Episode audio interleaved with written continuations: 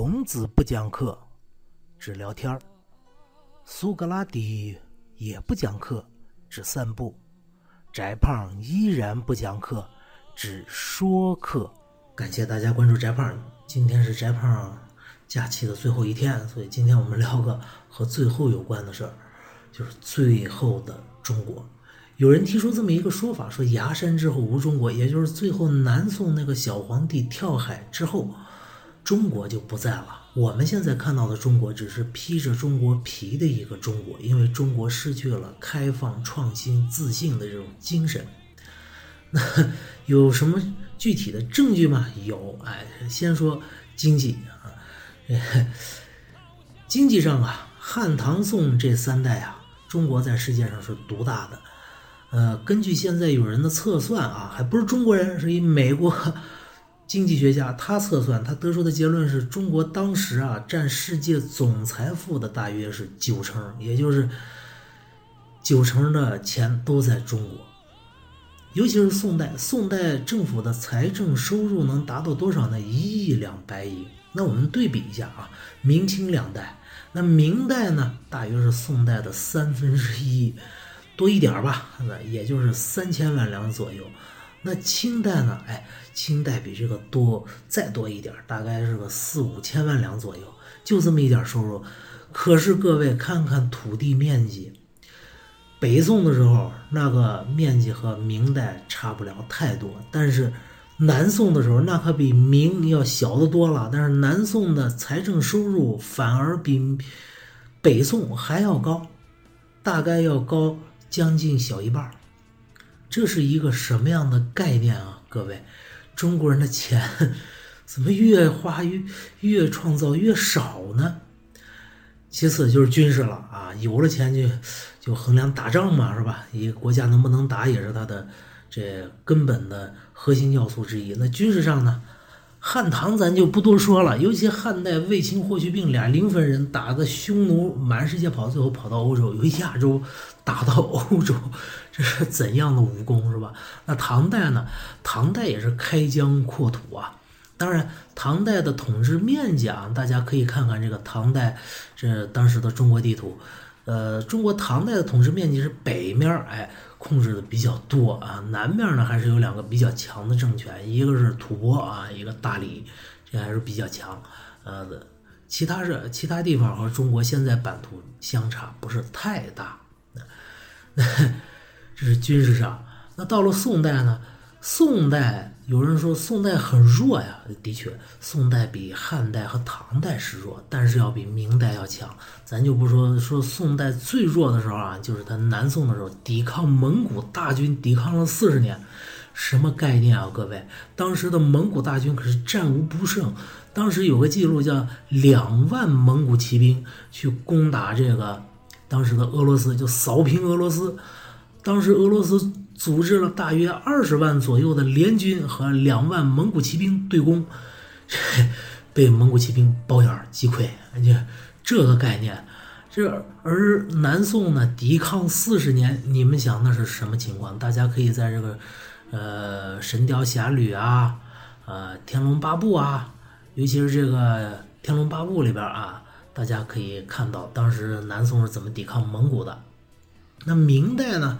明代的军事实力不是翟胖想吐槽啊，翟胖就说一个是明代，咱都说最弱的时候，明明明政府是被李闯王灭的，是吧？这咱承认。但后来明李闯又是被谁灭的呢？李闯李闯当时号称也是二三十万的大军呢，被满清八旗灭了嘛。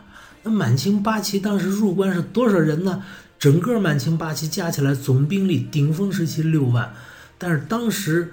在这个山海关那儿，呃，那个时候满清八旗总兵力大概是两万左右，那入关的大约是个五六千人八旗，就把这二十来万李闯的部队灭掉。然后后来前前后后八旗前后是大概两万左右的兵力吧，就扫平中国，整个南明当时还抵抗了一小段被灭，就这么一点人。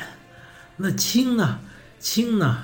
这 满清后来也没有比明代强到哪儿去，咱咱不说甲午了，咱就说一个第一次鸦片战争吧。第一次鸦片战争，那时候英军顶峰兵力两万，清军呢全国兵力八十万。当然有人说那英军这两万是乘船是吧，来回跑，呃，所以这个清军无法防守哈。那咱再说一个事儿，伤亡这总能看清楚了吧？满清 伤亡。主要是亡，哎，伤咱还没具体的统计数字，主要是亡亡的话，大约是死了两万左右的士兵。那英军呢，死了前后五百不到吧，啊，大约就这么一数。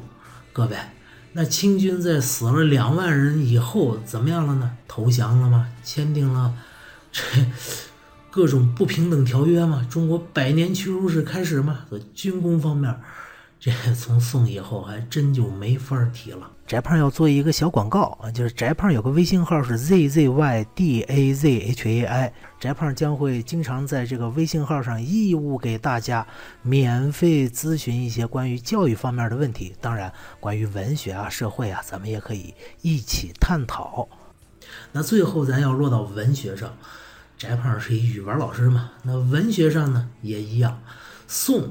就是中国文学最后的一次大辉煌，出了一大诗人，谁呢？苏东坡，举世罕见的天才苏东坡，不但文写得好，而且诗写得好，而且词写得尤其好。苏东坡的词啊，在苏东坡之前，词是干嘛呢？词就是杨柳岸晓风残月，柳永那样的，就是李清照啊，后来延续的这个婉约派，是怎度怎度，惊起一滩鸥鹭，人比黄花瘦啊。就这些婉约词，这是当时宋人对词的一个统一的印象。而到苏东坡那儿呢，苏东坡一开豪放之态啊，直接大江东去，浪淘尽，是这样的。他把词革新到了一个新的境界，开拓了一条新的路。而后来辛弃疾又沿着这条路也继续往下走嘛。那苏东坡是有这种开创的胆识和胸襟的呀。那。在思想方面，咱还得再说一下，那宋代它整个思想的风气啊，也是很有意思的。你像和苏东坡大约同时的王安石，王安石是搞变法的，他是整个从上到下国家的全体改革，他要搞成计划经济那样，是吧？这是一个勇敢的尝试啊。王安石就说过。祖宗不足法，我们要重新来一套，这是这种胸襟气度。那盛唐那就更不用说了，盛唐咱不说具体的思想什么事儿了，咱就说一个事儿，当时的西域都护府的将军、最高行政长官，那当时曾经用过一个朝鲜人叫高仙芝，我们之前提到，那安禄山、史思明这俩人可是胡人，最高都做到了盛唐的节度使啊，一省省长、军政大员这样的人。那汉呢，汉。那我们中国人为了统一思想，还搞个大一统嘛，是吧？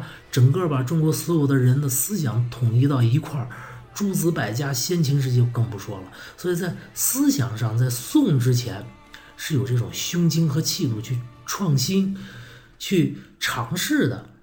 那宋以后呢？元、明、清三代，主要说明代吧，因为元代是蒙古人统治的。那明代呢？明代就没提出什么思想上特别。震震人心魄的这种思想了，他顶多就是王阳明的知行合一，就就这点玩意儿了。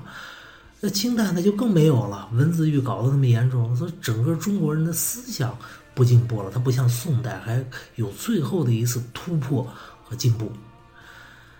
那么文学上呢，明代，因为我刚才说了，明清两代这个思想越来越保守。那明代呢，明代主要提倡复古，哎。